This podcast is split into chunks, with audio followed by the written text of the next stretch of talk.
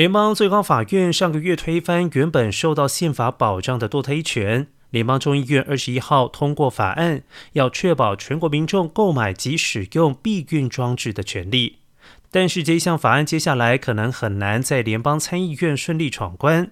民主党和共和党目前在总共一百席的参院各占一半席数，而多数法案至少需要六十票才能够过关。